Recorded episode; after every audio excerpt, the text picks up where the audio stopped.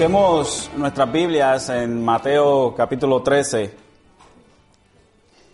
Y hoy vamos a tener tres versos eh, delante de nosotros. Nos vamos a estar concentrando en los versos 44 al 46. Y lo deja ahí marcadito, deja su Biblia abierta en esos versos a lo que llegamos a ellos. Hoy quiero comenzar con una, con una serie de preguntas. ¿Cuáles son aquellas cosas que consideramos valiosas? ¿Cuáles son aquellas cosas que nosotros consideramos valiosas? ¿Cuáles son aquellas cosas que tienen valor para nosotros? ¿Será la salud? ¿Será la vida?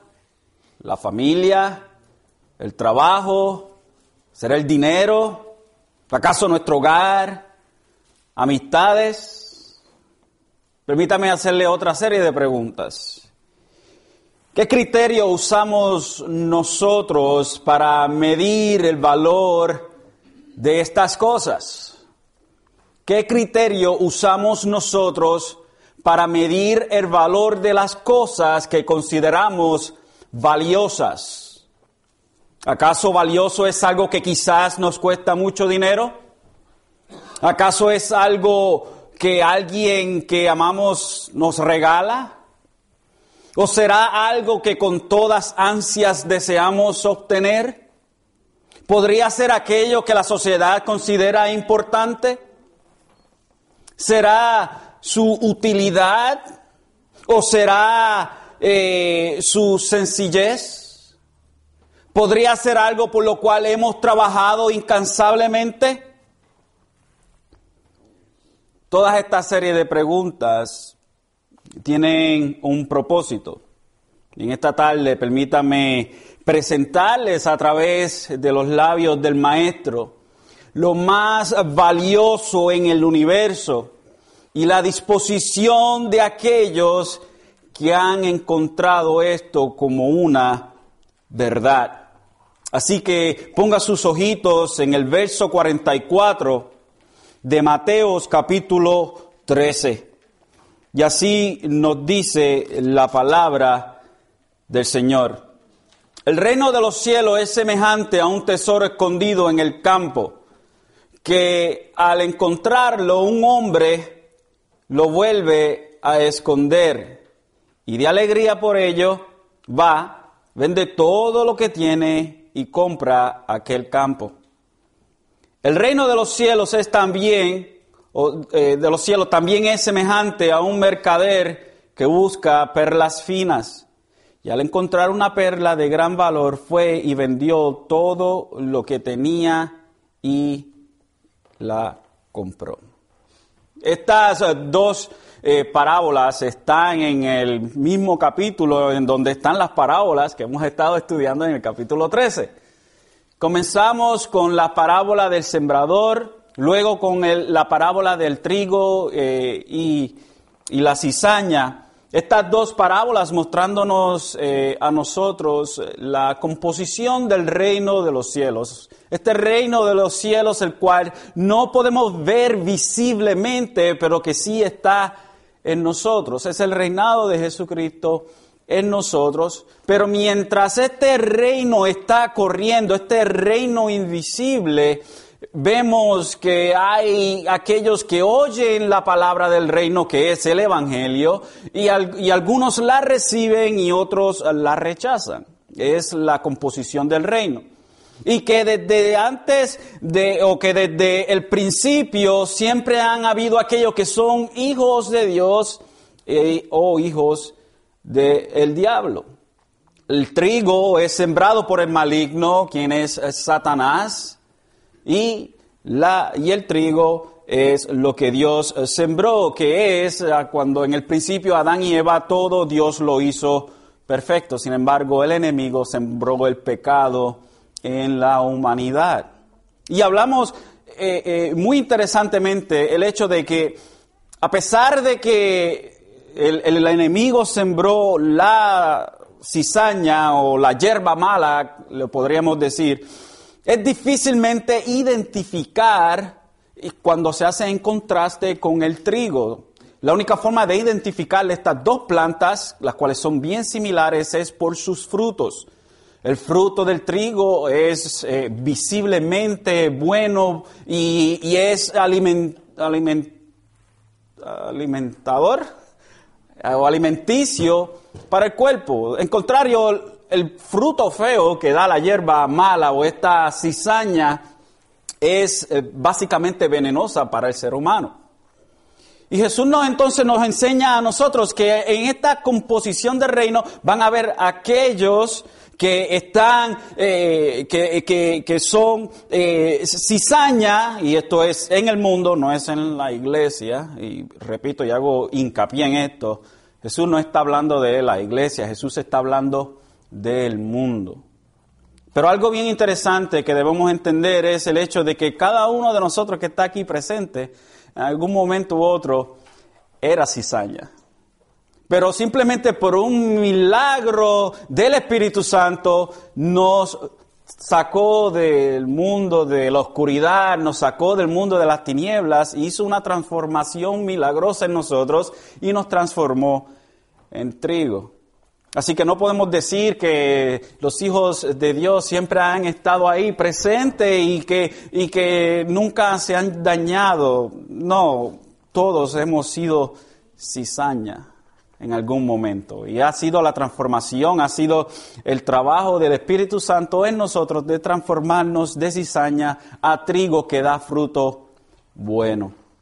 Algo bien interesante que hemos estado explorando en estas, en estas parábolas a pesar de que la forma en la cual Jesús le habla eh, a, los, a los discípulos y la forma en la cual eh, la él, hablaba a la gente eran totalmente diferentes. Y la, y, la, y la razón por la cual llegamos aquí era porque habíamos comenzado en Isaías capítulo 6 y vimos la inauguración de Isaías como ese gran profeta y vimos cómo la visión de Isaías presentaba a Jehová, a Yahweh, lo presentaba alto sentado en el trono. Y algo bien interesante es que Juan dice en Juan capítulo 12, Juan dice que aquel que Isaías vio sentado en el trono era Jesucristo. Y comenzamos a ver, y, a Isaías se le da el, mandato de su mensaje, y el mensaje va a ser un mensaje de arrepentimiento, pero que el pueblo lo iba a rechazar, que ellos iban a oír, pero no iban a entender, que ellos iban a rechazar el llamado al arrepentimiento. Y esto mismo era juicio de Dios porque ellos habían endurecido sus corazones, así que Dios en un llamado de arrepentimiento endurece sus corazones. Y por eso Jesús entonces hablaba en parábolas a la multitud y a sus seguidores les hablaba, les explicaba las parábolas. Y como he, dicho en el pasado, una parábola no explicada, una parábola sin sentido, es un enigma que nadie tiene, el, nadie puede descifrar. Así que Jesús le explicaba las parábolas a sus discípulos, pero al público, a la multitud, no se las explicaba. Era un instrumento de, juicio y a la, misma a la misma vez era un instrumento de misericordia. Misericordia porque estaba ocultando la más verdad, porque mientras más se sabe del Evangelio y una persona se torna atrás, peor es el castigo. Así que Dios en su misericordia eh, les habla a ellos en parábolas para no hacerlos más culpables de pecado por rechazar tan gran luz. Y todas estas parábolas están, tienen un trasfondo y es Jesucristo aquí en el capítulo 12 de Mateo siendo rechazado y siendo puesto como un milagrero que eh, hacía milagros a través del poder de Belcebú. Y con esto cambió totalmente el ministerio de Jesucristo y entonces delante de las multitudes simplemente les hablaba en parábolas. Otra de, sección de parábolas que el Señor le refirió a los, eh, a los, a los que estaban presentes, Jesús estaba en la, en la orilla del, del lago y de la embarcación les hablaba a ellos. Y otra, otro set, diríamos, de parábolas que él les habló, le habló le refirió la, la, parábola diciendo el reino de los cielos es semejante a un grano de mostaza que un hombre tomó y sembró en su campo y que de todas las semillas es la más pequeña, pero cuando ha crecido es la mayor de las hortalizas y se hace árbol de modo que las aves del cielo vienen y anidan en sus ramas. El reino de los cielos es semejante a la levadura que una mujer tomó escondido en tres medidas de harina hasta que todo quedó fermentado. Y esto nos habla de la expansión y de la influencia o el crecimiento y la influencia de este reino. No simplemente iba a crecer, pero que iba a influenciar. So, vemos la composición, vemos el crecimiento y la influencia del reino y en esta tarde estaremos viendo el valor del reino, el valor del reino. Y como dije en el verso 44, eh, el primer verso que tratamos, Jesús comienza esta parábola diciendo, el reino de los cielos es semejante a un tesoro escondido en el campo. Y, Jesús nuevamente está utilizando una forma bien conocida para ellos entender. Era, era, algo que ellos entendían, porque si utilizaba algo que ellos no entendían, entonces ¿cuál era el punto de decirlo? So, él, estaba diciendo algo o comparando algo con algo que ellos estaban familiarizados. El reino de los cielos es semejante a un tesoro escondido en el campo, que al encontrarlo un hombre lo vuelve a esconder y de alegría por ello va, vende todo lo que tiene y compra aquel campo. Y en el mundo antiguo había, habían bancos, no como nosotros los conocemos hoy en día, pero la gente común no podía eh, usarlo. Así que lo más frecuente era, era usar el campo, eh, usar la tierra, ah, como el lugar más seguro para guardar sus más preciadas posesiones. por ejemplo, en la parábola de los talentos que Jesús enseñó, el siervo inútil escondió su talento en la tierra para no perderlo. Esto está en Mateo 25, 25. Y los rabinos tenían un dicho proverbial que decía de que no había más que un lugar seguro para guardar el, dinero, la tierra. Así que el banco de la gente básicamente eh, era la tierra, era enterrar sus baluartes, enterrar las cosas. Y Palestina, por su alta frecuencia de conflictos y, de guerras y, toda esa cuestión de problemas, era común que la gente escondieran sus cosas de valor enterrándolos en la tierra. En caso a que fueran desterrados a otro país, como pasó en muchas ocasiones, donde los, israelitas fueron desterrados, eh, donde muchas ocasiones eh, Jerusalén fue destruida. Así que era lo más eh, inteligente que podían hacer era enterrar las cosas por si acaso en el futuro podían volver a ese lugar y desenterrar lo que habían enterrado, porque irse con todo su tesoro, con todo su baluarte, no valía la pena porque se lo iban a quitar todo. Así que lo más eh, inteligente era enterrar en el campo. Ah, y, quizás, como dije, en el futuro podían volverle a recuperar todos sus tesoros. Y muchos, muchos han tenido, interesantemente, I don't know why, no sé por qué, pero uh, muchos han tenido problemas con la ética de este, de este hombre, del cual no se nos da ninguna clase de nombre, simplemente es una parábola, así que no vamos a tratar de indagar mucho, pero eh, muchos han cuestionado la ética de este hombre, dicen que su deber era de informar al dueño del campo de este gran hallazgo.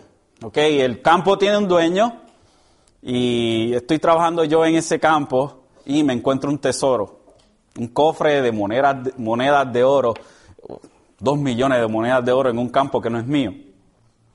Así que dicen algunos, bueno, el deber de este hombre era de haber dicho al dueño del campo que se había encontrado este tesoro en el campo. Y la gente se olvida que esto es una parábola. Eh, Jesús está haciendo una historia ficticia para llevar, para llevar una enseñanza. Ah, entonces, el Talmud enseña que lo que es encontrado pertenece a aquel que lo encuentra, sea fruta o sea dinero. El Talmud era, una, eh, era un comentario a, lo que era el Viejo Testamento y añadían ciertas leyes rabínicas y todo eso. Así que ellos tenían todo eso. Era el, Talmud, eh, si no me equivoco, el Talmud de Jerusalén y el Talmud eh, babilónico que lo escribieron los que estaban desterrados en Babilonia. So, el Talmud dice que el que lo encuentra eh, se queda con él. ¿Cómo es que dice el refrán? dice Finders Keeper. Finders keepers. Así es, el que encuentra. Así que dice. Yo creía que era más bonito. Ah, el que encuentra se queda con él. Bueno, el, o el que haya, o el que busca encuentra, algo así. Algo así era. so, ellos podían quedarse con ellos si se lo encontraba. Aunque la ética pareciera, según algunos, ser un poco torcida. Y era obvio que, este tesoro no pertenecía al dueño. ¿Por qué no pertenecía al dueño el tesoro que se encontró este hombre en el campo? Porque si no, el hombre el día de la venta hubiese, sacado el tesoro del campo y el hombre hubiese comprado el campo sin el tesoro de adentro. O que este tesoro no le pertenecía al dueño del campo y el hombre astutamente va y vende todas sus pertenencias y todo lo que tiene para comprar este campo en donde está este gran tesoro. So, ese es el meollo del asunto con este hombre. Luego Jesús continúa, eh, eh, continúa el verso 45 y dice, el reino de los cielos también es semejante a un mercader que busca perlas finas. Y al encontrar una perla de gran valor fue y vendió todo lo que tenía y la compró. Y este mercader compraba y vendía perlas. La idea en el original es que era un hombre, un hombre de negocios, que esto era compra y venta, compra y venta, compra y venta al por mayor. Y vendía perlas, ese era el negocio y seguramente visitó áreas costeras en muchas ocasiones para comprar perlas. Y la extracción de perlas hoy en día es difícil. Imagínense en el tiempo de antes, porque las perlas salen de las, eh, ¿cómo es que se dice? las almejas, almejas, eh, y eso tienen que bucear para irlas a, a, coger, a, harvest. Ah, pero en el tiempo de antes no hay el sistema de aire que tienen los buzos, así que los hombres tenían que bajar a pulso, como dicen, a, coger las, estas clams, almejas, y, extraer las, eh, las perlas. Y la extracción de perlas era peligrosa y muchos morían y otros eh, salían con problemas físicos porque se llenaban sus pulmones de aire y al salir muy rápido eso es un, un problema increíble para los que bajan a profundidades en el mar. Por eso el mundo antiguo, las perlas eran especialmente valiosas y muchas personas anhelaban poseer una perla preciosa, no tanto por su valor de, dinero, sino por su belleza. Eran hermosas, o son hermosas. Yo no sé si usted ha visto una perla real. Son hermosas. Eh, hay mucha imitación por ahí de perlas y qué sé yo. Pero una perla real es hermosa y son pequeñas, no son tan grandes como las enseñan por ahí, porque mientras más grande, mucho, mucho más cuesta. Encontraban un placer estético en poseer y mirar una perla. Los principales eh, fuentes de perlas eran entonces las orillas del Mar Rojo y las Islas Británicas. Y algo interesante que dice la historia es que habían algunos ricachones romanos que diluían la perla en vinagre y después lo echaban en el vino y se la bebían. Algo bien interesante era para frontear su, su, su, dinero. Era para decir, aquí yo soy el cheche y yo tengo mucho dinero, tengo tanto dinero que me bebo las perlas. Esa es la idea. Como hay, hay gente que hay, yo creo que hay una champán eh, que tiene eh, poquitos de, de oro, que vale un sinnúmero de dinero y los que tienen dinero se beben esa champán que tiene trocitos de oros.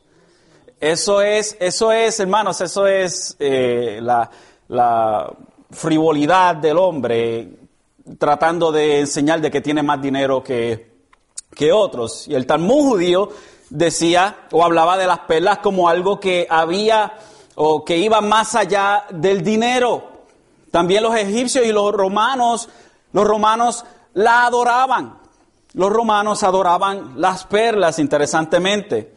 En algunos pasajes del Nuevo Testamento vemos perlas mencionadas, por ejemplo, en 1 Timoteo 2.9, uh, es, es un verso que no le gusta mucho hablar en la iglesia, pero en 1 Timoteo 2.9 habla de perlas, Pablo diciendo así mismo que las mujeres se vistan con ropa decorosa, con pudor y modestia, no con peinados ostentosos, no con oro o perlas o vestidos costosos. Y, sabemos que la idea de, Pablo cuando está hablando de perlas y vestidos ostentosos y de oro, es que en el tiempo del primer siglo, una de las mejores formas en donde una, una mujer podía destacar su, su, riqueza era poner perlas en el cabello. Imagínense entonces una hermana yendo a una iglesia donde la mayoría son pobres con perlas y oro en el cabello. ¿Qué clase de distracción sería para el resto de la congregación? Así que Pablo le dice, you know, take it easy, eh, cójanlo suave.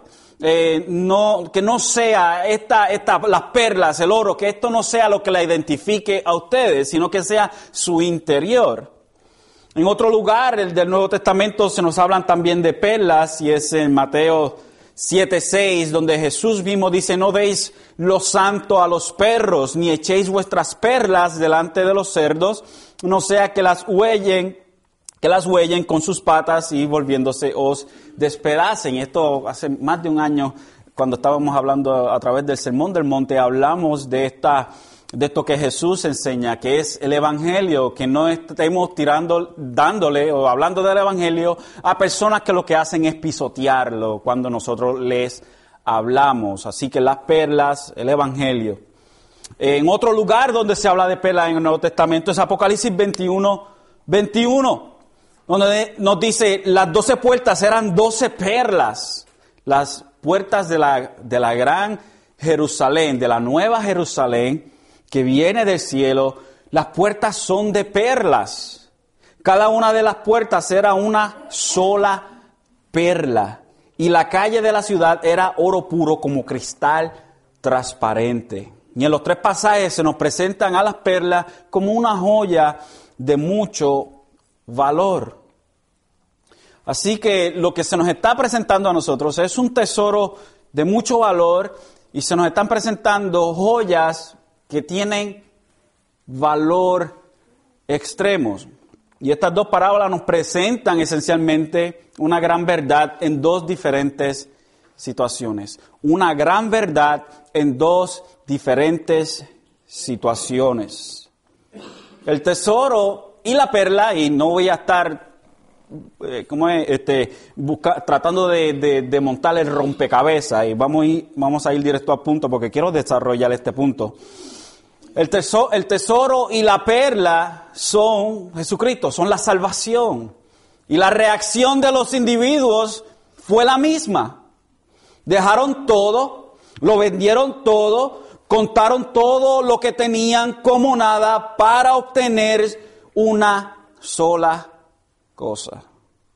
Esta es la enseñanza de estas parábolas.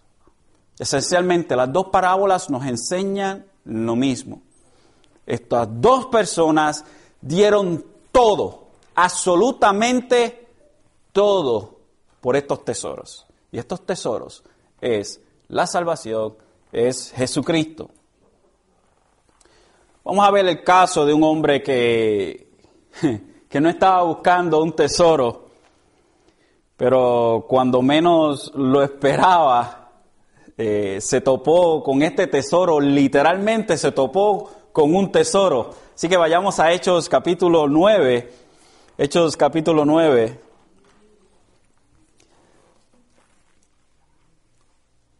Aquí es darle de cabeza al, al tesoro. Hechos capítulo 9, en el verso 1,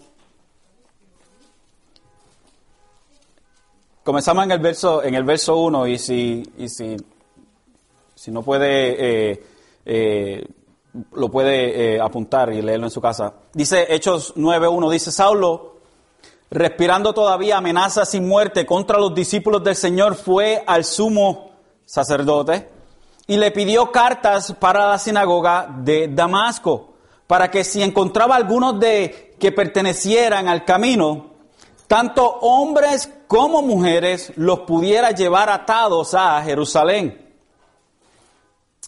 Dice, y sucedió que mientras viajaba, al acercarse a Damasco, de repente, de repente resplandeció en su derredor una luz del cielo. Y al caer a tierra oyó una voz que le decía, Saulo, Saulo, ¿por qué me persigues? Y él le dijo, ¿quién eres, Señor? Y él respondió, yo soy Jesús a quien tú persigues. Levántate, entra en la ciudad y se te dirá lo que debes hacer. El verso 7, los hombres que iban con él se detuvieron atónitos oyendo la voz, pero sin ver a nadie. Saulo se levantó del suelo y aunque sus ojos estaban abiertos, no veía nada y llevándolo por la mano, lo trajeron a Damasco. Esto es algo dramático que pasó con Saulo, o sea, con Pablo. Algo increíble, dramático que, que, sucedió en la vida de este hombre que perseguía a la iglesia. Él estaba en su juventud, estuvo en el martirio de Esteban, que mientras Esteban estaba prácticamente citándole toda la trayectoria de Israel, aquellos que estaban a punto de apedrearlo, allí estaba Saulo, allí estaba Pablo eh, como quien dice, eh, aguantando los codos de la gente y viendo el, el martirio de Esteban, el primer mártir de la iglesia primitiva. Y veamos eh, entonces luego cómo Pablo da testimonio de lo que de lo que él perdió en ese día y de lo que ganó en ese día. En Filipenses capítulo 3, Pablo mismo, hablando, escribiéndole a los filipenses, Dice lo que perdió y lo que ganó en ese día. Lo que perdió y lo que ganó en ese día. Lo que dio en ese día, el gran intercambio que hubo en su vida en ese día. Filipenses capítulo 3, el verso 1, dice, por lo demás, hermanos míos, regocijaos en el Señor. A mí no me es molesto escribiros otra vez lo mismo y para vosotros es motivo de seguridad. Cuidado de los perros, cuidado de los malos obreros, cuidado de la falsa circuncisión. Aquí está hablando de los judaizantes. Fíjese, a veces nosotros decimos que no debemos estar criticando a la gente, estar criticando y todo eso. Aquí Pablo no aguanta los puños y dice, cuidado de los perros. Estos son los que estaban tratando de judaizar la iglesia, que volviera a la ley. Cuidado de los malos obreros, cuidado de la falsa circuncisión, porque nosotros somos de la verdadera circuncisión, que adoramos en el Espíritu de Dios y nos gloriamos en Cristo Jesús, no poniendo la confianza en la carne. Luego continúa diciendo en el verso 4, aunque yo mismo podría confiar también en la carne, eh, si algún otro cree tener motivo para confiar en la carne, yo mucho más el verso 5. Y aquí empieza a listar, a dar una cita de las cosas en las cuales él podía confiar si esto fuese válido. Y va diciendo, circuncidado al octavo día, como dice la ley. Del linaje de Israel, de la tribu de Benjamín, una de las tribus eh, más importantes. Hebreo de hebreos, hebreo de hebreo es madre hebrea, padre hebreo, hebreo de hebreos. En cuanto a la ley, fariseo y los fariseos eran los que llevaban la ley al pie de la letra, según ellos. Llevaban la ley al pie de la letra. Okay, so estos eran los eh, conservadores de la ley. A, a, diferencia de los saduceos, que los saduceos no creían en nada que fuese espiritual. Ellos simplemente creían en los primeros cinco libros eh, de la ley, el Pentateuco, y no creían el resto, ni los salmos, ni, proverbios, ni los eh, eh, profetas, ni nada de eso. Dice, en cuanto a celo, perseguidor de la iglesia. Y cuando hablamos de celo, hablamos de dos cosas, una moneda de dos caras. Hablamos de amor y de odio. Amor y odio. Porque amo a una persona, odio cualquier cosa que vaya en contra de esa persona. Eso es amor y odio. Y él, como amaba a Dios, según él, amaba a Dios, odiaba todo aquello que atentara en contra de Dios. Así que él era celoso por Dios. En cuanto al celo, perseguidor de la iglesia.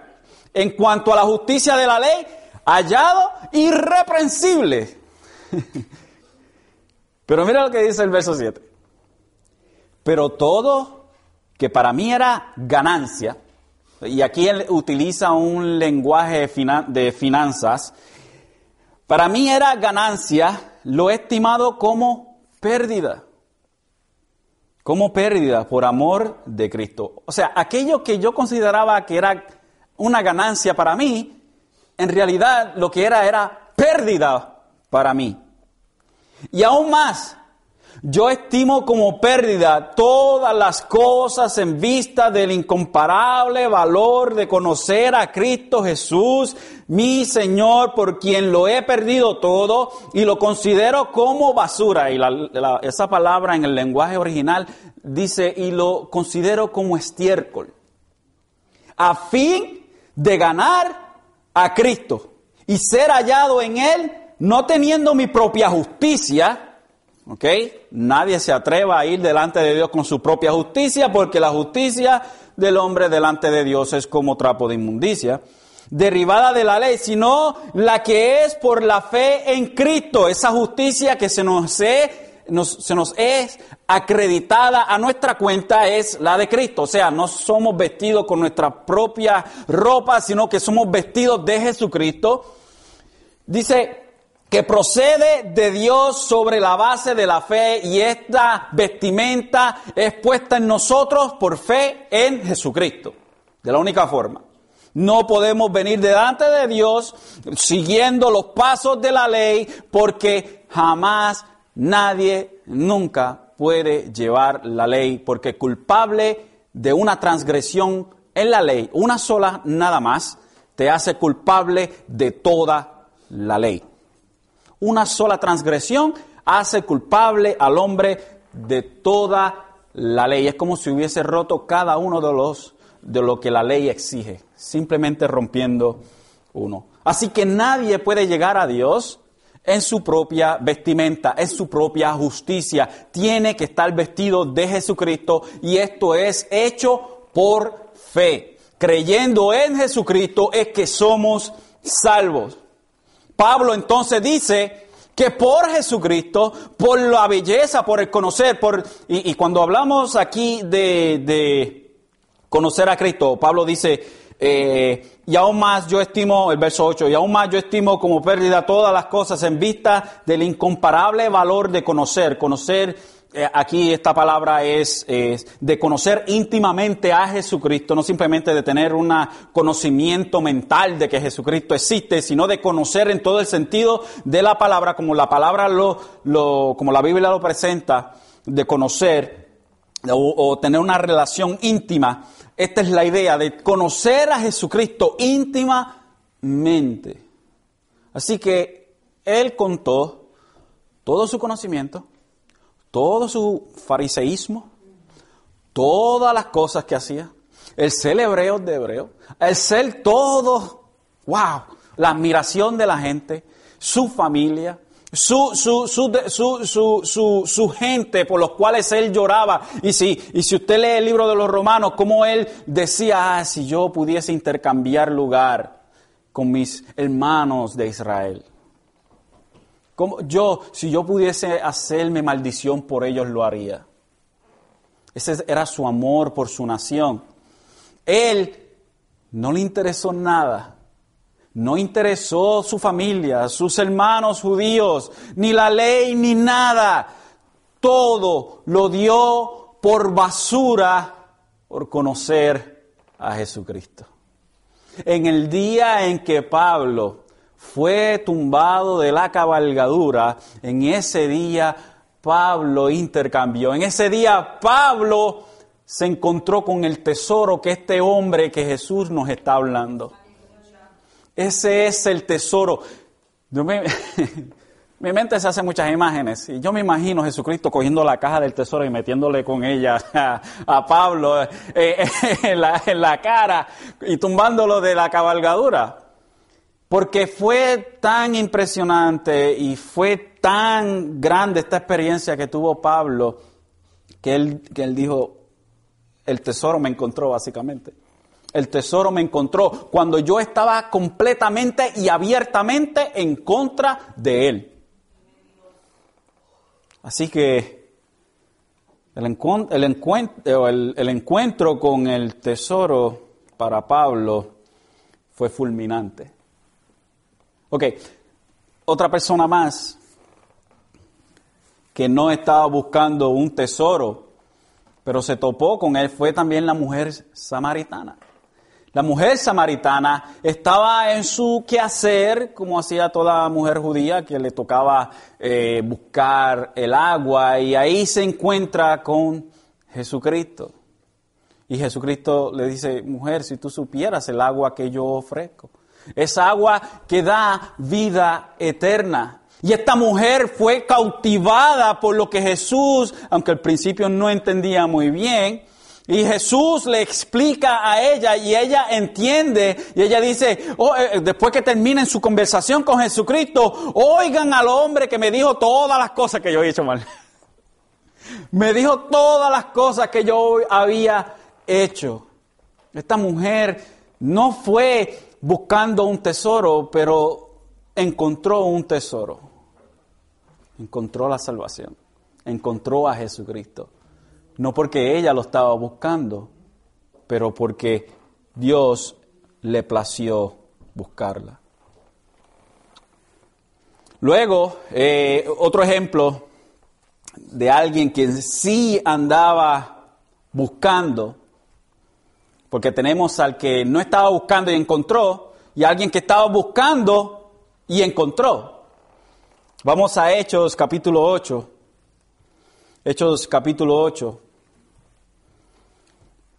Un ejemplo de alguien que, quien sí andaba en búsqueda de perlas, pero no sabía qué perla estaba buscando. Hechos 8, eh, y aquí nos vamos a encontrar la historia o el caso del eunuco. El caso del eunuco. Y un eunuco, no necesariamente era un hombre castrado, podía ser, era un término que se, que se usaba para eh, personas que tenían un alto rango en el gobierno, no necesariamente tenía que, que haber sido mutilado físicamente. El verso 26 comienza diciendo, un ángel del Señor habló a Felipe, diciendo, levántate y ve hacia el sur, al camino, de, eh, al camino que desciende de Jerusalén en Gaza. Esto es un camino desierto. Él se levantó y fue, y he aquí había un eunuco etíope, alto oficial de Candes, reina de los etíopes, el cual estaba encargado de todos sus tesoros y había venido a Jerusalén para adorar. Así, este hombre venía a adorar a Jerusalén, pero este hombre, según la ley, no era aceptado en el templo porque era este, eunuco. Ah, so que él podía venir, podía venir, pero no podía entrar al templo si verdaderamente era un eunuco. O, y, pero si no era eunuco en todo el sentido de la palabra, entonces sí podía eh, entrar.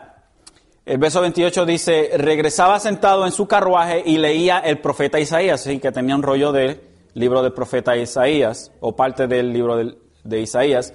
Y el Espíritu dijo a Felipe, ve y júntate a ese carruaje. Cuando Felipe se acercó corriendo, le oyó leer al profeta Isaías y le dijo, ¿entiende lo que lees? Y él respondió, ¿cómo podré a menos que alguien me guíe? E invitó a Felipe a que subiera y se sentara con él. El verso 32 dice, el pasaje de la escritura que estaba leyendo era este, como oveja fue llevado al matadero, y como cordero mudo delante del que lo trasquila no abre él su boca. En su humillación no se le hizo justicia. ¿Quién contra, contará su generación? Porque su vida es quitada de la tierra. El verso 34. El eunuco respondió a Felipe y dijo, te ruego que me digas de quién dice esto el profeta, de sí mismo o de algún otro. Y él no era el único que tenía confusión en esto, porque muchos de los escribas, que se supone que no conocieran el Viejo Testamento, tenían confusión con esto, obviamente porque no entendían este, que Jesucristo era aquel Mesías. Entonces Felipe abrió su boca y comenzando desde esta escritura le anunció el Evangelio de Jesús. Yendo por el camino llegaron a un lugar donde había agua y el eunuco dijo, mira agua. ¿Qué impide que yo sea bautizado? El verso 37, ah, el verso 37 no está en el original. El verso 37 es añadido más tarde. Algunas Biblias lo tienen, algunas Biblias no lo tienen. Pero el verso 37 que dice, y Felipe dijo, si crees con todo tu corazón, puedes. Respondió él y dijo, creo que Jesucristo es el Hijo de Dios. Eso fue añadido, parece que fue un comentario de una de, los que copiaron, ah, pero no está en el original. Eh, como que interrumpe el flujo del texto. Si vamos del 36 al 38, fluye mejor. Dice, yendo por el camino, llegaron a un lugar donde había agua y el eunuco dijo, mira, agua, ¿qué impide que yo sea bautizado? El verso 38, y mandó para el carruaje, ambos descendieron al agua, Felipe y el eunuco y lo bautizó. Al salir ellos del agua, el Espíritu del Señor arrebató a Felipe y no lo vio más el eunuco que continuó en su camino gozoso. Así que vemos a este hombre que está buscando una perla, está buscando una verdad, pero no sabe lo que está buscando. Pero cuando ve, cuando Felipe le explica, o sea, le presenta la perla, entonces este hombre no pierde oportunidad, sino que agarra rápidamente la perla. Este hombre empieza y dice rápido, bueno, ¿qué impide que yo sea entonces bautizado? Porque aunque él podía, él era lo que llamaríamos nosotros casi un prosélito, no era completamente prosélito, pero casi un prosélito, una persona que, que, aceptaba las, enseñanzas, las enseñanzas de la ley judaicas y todas esas cuestiones. Pero no era, un, no era salvo, porque para ser salvo tenía que creer en Jesucristo. Así que este hombre, al ver la salvación siendo presentada delante de él rápidamente, sin pensar en cualquier otra cosa, la recibe. La recibe. Sin pensar en cualquier otra cosa. Ah, permítame presentarle un ejemplo negativo. Un ejemplo negativo lo encontramos en, Lucas 18, 18 y más seguro usted está bien familiarizado con esta cita. Lucas 18, 18 dice, y cierto hombre prominente le preguntó diciendo, esto es a, Jesucristo, Maestro bueno, ¿qué haré para heredar la vida eterna? Jesús le respondió, ¿por qué me llamas bueno? Nadie es bueno sino solo uno Dios. Tú sabes los mandamientos. No cometas adulterio, no mates, no hurtes, no des falso testimonio, honra a tu padre y a tu madre. Y él dijo, todo esto lo he guardado de, de mi juventud. Lo cual era verdaderamente que el hombre era atrevido. Él dice que, que él llevó a cabo todos los mandamientos, todo lo que exige la ley, lo cual nadie puede hacer. Y él dijo, todo esto lo he guardado desde mi juventud. Cuando Jesús oyó esto, le dijo, te falta todavía una cosa. Vende todo lo que tienes y reparte esto eh, entre los pobres y tendrás tesoro en los cielos y ven y sígueme. Cualquiera que oye eso, dice, güey, so, Jesús está diciendo que yo puedo ser salvo si yo doy todo mi dinero a los ricos. No, Jesús lo que hizo, lo hizo intencionalmente para exponer el corazón de este muchacho. Lo hizo para exponerlo porque supuestamente él estaba llevando a cabo la ley, so Jesús le dio por el hígado, como dicen. Y este joven, la reacción es, pero al oír esto se puso muy triste, pues era sumamente rico. Mirándolo a Jesús, dice, qué difícil es que entren en el reino de Dios los que tienen riqueza, porque es más fácil que un camello pase por el ojo de una aguja que el que un rico entre en el reino de Dios. Jesús le da por, por donde más le duele a este muchacho, expone el corazón de este muchacho. Y entonces Jesús dice, en otras palabras, lo que Jesús está diciendo, qué difícil es para una persona que confía en sus propias formas, en su propio poder, en su propia riqueza, en sus propias formas, entrar al reino de los cielos. Vayamos a Lucas 9:57. Sé que los tengo de escritura en escritura, pero quería presentarles esto de esta manera. Usualmente le traigo puntos, pero hoy me estoy concentrando en un solo punto. Lucas 57 en adelante. 9, perdón, 9.57. 9.57. Lucas 9:57 dice, y mientras ellos iban por el camino, uno le dijo, te seguiré a donde quiera que vayas. Y Jesús le dijo, las zorras tienen madrigueras y las aves del cielo nidos, pero el Hijo de Hombre no tiene dónde recostar su cabeza. Yo, ¿Me quieres seguir? Sépase de que yo no tengo ni dónde dormir. ¿Ok? A otro dijo, sígueme. Pero él dijo, Señor, permíteme que vaya primero a enterrar a mi padre. ¿Y cuánto tiempo este hombre tiene que tardarse en enterrar a su padre? Más él, lo cual, lo cual eh, eh, es bien interesante porque cuando una persona judía se moría, tenían que el mismo día enterrarlo. Era la ley. La ley decía que ese mismo día esa persona tenía que ser enterrada. no había, eh, no sé por qué el hombre dio esa excusa. Uh, mas él le dijo, dice, a otro dijo, sígueme, pero le dijo, Señor, permíteme que vaya primero a enterrar a mi padre. El, el verso 60. Mas él le dijo, deja que los muertos entierren sus muertos, pero tú ve y anuncia por todas partes el reino de los cielos. También otro dijo, te seguiré, Señor, pero primero permíteme despedirme de los de mi casa. Pero Jesús le dice, nadie que después que pone la mano en el arado mira atrás es apto para el reino de los cielos. Eso que Jesucristo le dice a, todos estos que decían eh, eh, seguirlos, que decían ser devotos, que estaban dispuestos, entre comillas, a seguirlo, Jesús los tumbó rápidamente del pedestal.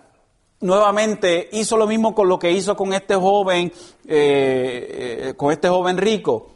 Expuso su corazón a la realidad. Otro este, relato de Jesús en lo esencial de seguirle, dejándolo todo por él, también lo encontramos en Lucas. Y vaya algunos capítulos más adelante, en Lucas capítulo 14. Lucas 14. Y esta yo creo que es la penúltima cita que le doy. Lucas 14, el verso 25.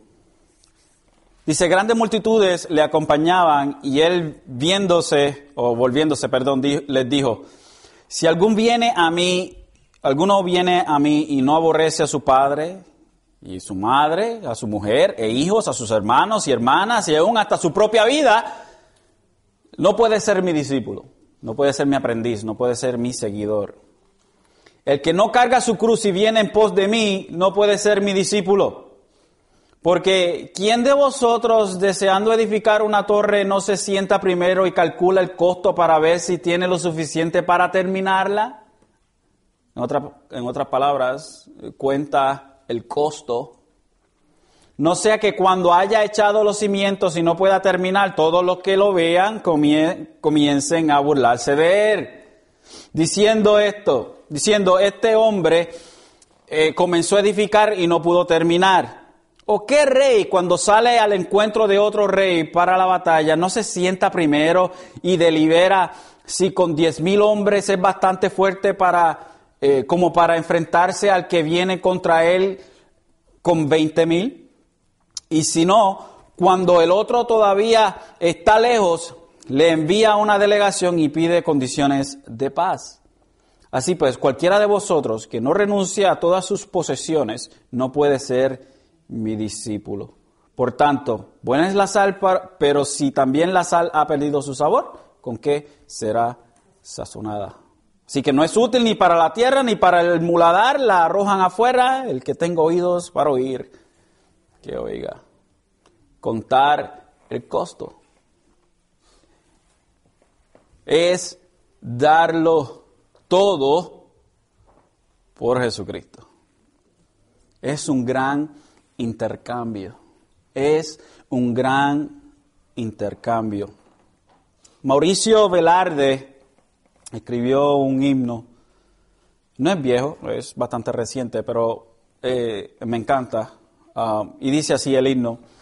No lo voy a cantar para los que esperaban que yo lo cantara y les deleitara con mi hermosa voz. No va a pasar en esta, en esta tarde.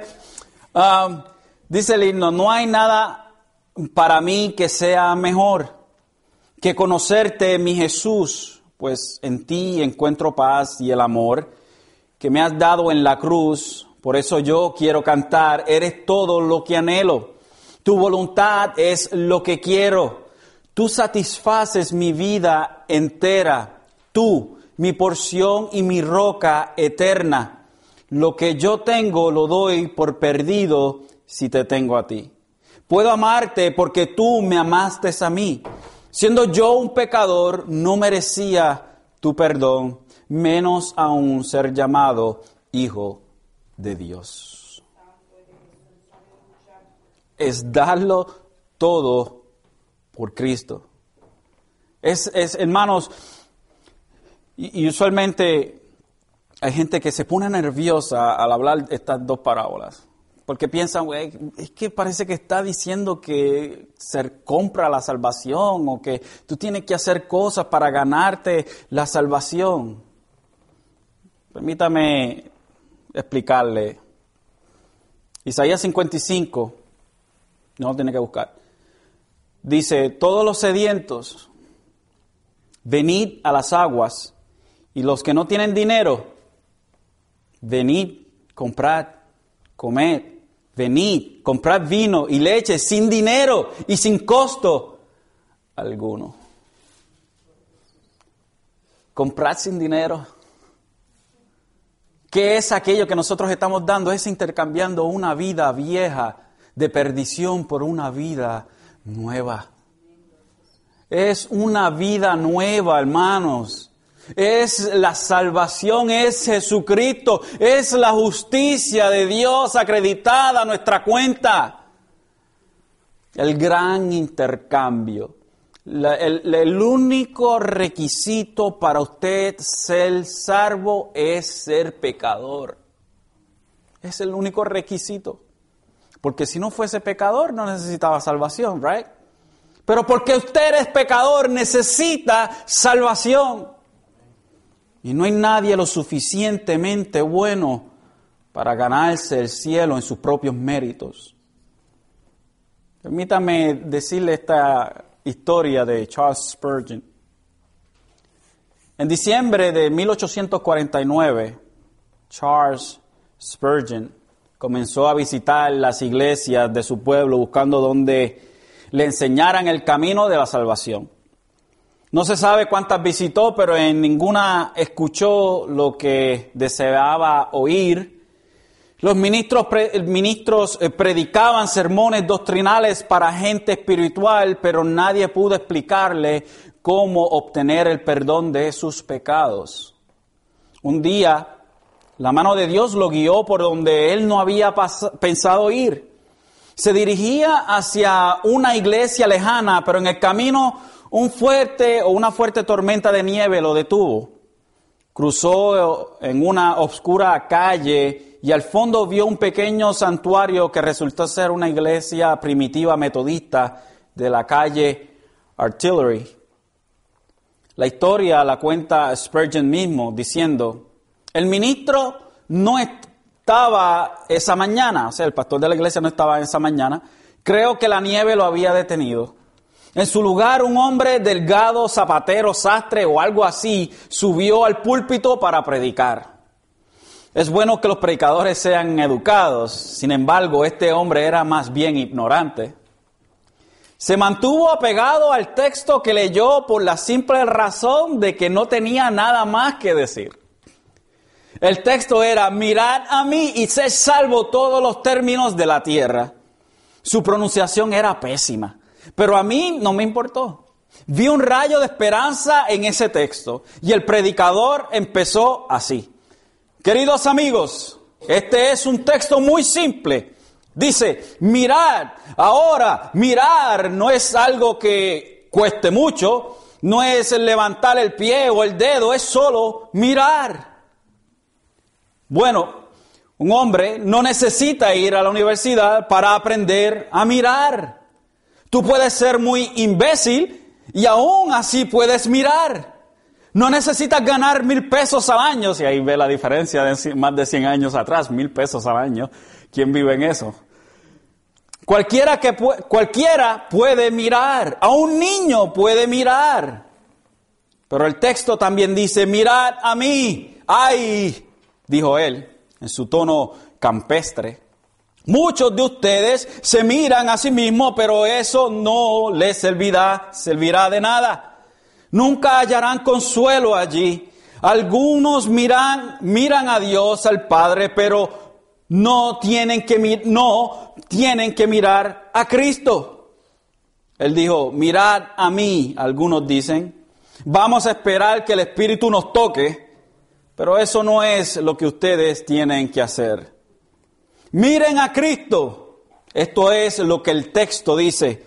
Mirad a mí. Después el buen hombre siguió de esta manera. Miren a mí. Miren cómo sudo grandes gotas de sangre. Miren cómo cuelgo sobre la cruz. Miren cómo subo al cielo. Mírenme ahora sentado a la mano derecha del Padre. Oh pobre pecador, mírame a mí, mírame a mí. Y al llegar a este punto, habiendo, habiendo hablado como por 10 minutos nada más, el hombre iba a concluir. De repente me miró y con tan poca gente en el lugar, supo que yo era un extraño. Había alrededor de unas 15 personas nada más. Fijando sus ojos en mí como si supiese lo que había en mi corazón, me dijo, joven, tu luz es muy miserable Verdaderamente así era. Yo no estaba acostumbrado a ir a hablar así.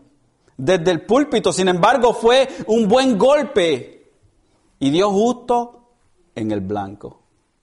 Él continuó y seguirá siendo miserable, miserable mientras viva y miserable en tu muerte. Si no obedeces a mi texto. Pero si lo obedeces, serás salvo ahora mismo. Entonces levantó sus manos y gritó como solo un metodista primitivo lo pudo haber hecho. Joven, mira a Cristo, mira, mira. No tienes que hacer nada sino mirarlo y vivir. En ese momento yo vi el camino de salvación y ya no supe qué más habló porque fui poseído por un solo pensamiento. Como cuando la serpiente de bronce fue elevada en el desierto y la gente miraba y era sanada, así fue conmigo. Yo pensaba que debía hacer 50 cosas para ser salvo, pero cuando escuché esas palabras, mira cuán dulce fue, oh, entonces miré hasta mis ojos, casi se desgastaron. En ese momento se desvaneció la oscuridad y vi el sol. Pude haberme levantado y cantar a gritos acerca de la preciosa sangre de Cristo y de la fe simple que lo mira solo a Él. Jamás olvidaré ese feliz día en que encontré al Salvador y me aferré a sus amados pies. Es, hermanos, una vida vieja por una vida nueva. Este es el costo del tesoro más valioso del universo. Es el costo de la perla más preciosa del universo. Una vida vieja por una vida nueva en Jesucristo. Qué gran intercambio.